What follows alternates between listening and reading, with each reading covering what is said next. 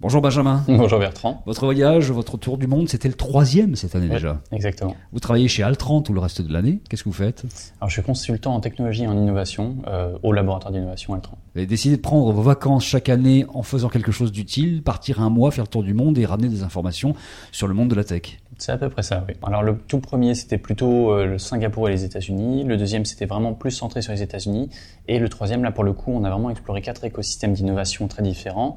Euh, Dubaï et les Émirats Arabes Unis, Singapour, Melbourne et Sydney et euh, San Francisco pour terminer. De manière générale, j'essayais vraiment de donner un, de rencontrer un échantillon le plus large possible d'acteurs de l'écosystème. Qu'est-ce qu'on trouve à Dubaï? Alors Dubaï, c'est vraiment très particulier parce qu'il y a très peu de talents locaux. Finalement, il y a un gros pouvoir d'attractivité, mais c'est essentiellement des talents du monde arabe et, et de, de l'Occident. On va trouver beaucoup de briques, mais principalement e-commerce, mobilité, fintech. L'Australie, c'est très particulier parce que finalement, c'est un pays qui est immense mais très peu peuplé et, et, au final, ils ont très peu de moyens, mais finalement, ils se débrouillent pas trop mal.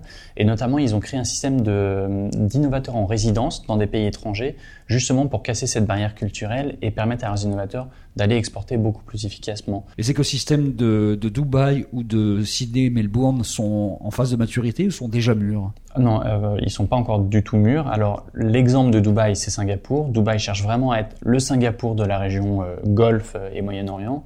Singapour, pour moi, c'est un excellent euh, exemple d'écosystème mûr. Tout est là. L'État est stratège, il y a les moyens financiers, il y a une très belle Silicon Valley où les bâtiments sont à la pointe des technologies.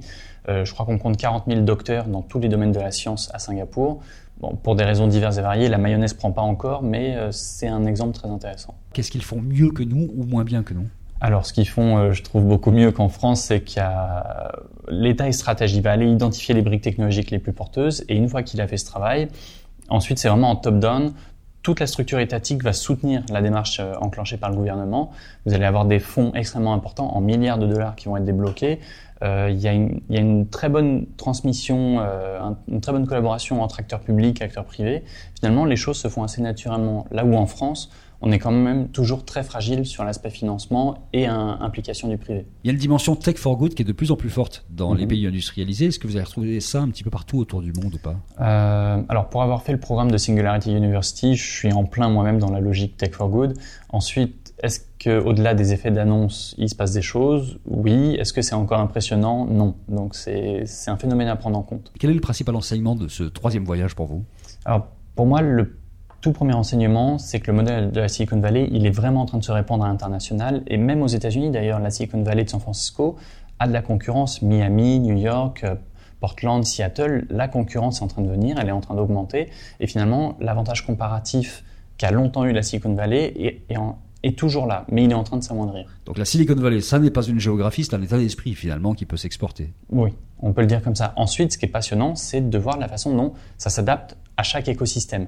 Comment ça s'adapte au Moyen-Orient, en Asie, en Europe? Il y a des différences culturelles qui sont très fortes. Donc on est en train de vivre une sorte de mondialisation de, du start-uping? Oui, tout à fait. Ouais. Et d'ailleurs, euh, maintenant, il y a des Silicon euh, Valley euh, au Kenya, Silicon Savannah, on en a en Amérique du Sud, en Amérique centrale. Enfin, c'est vraiment un phénomène global.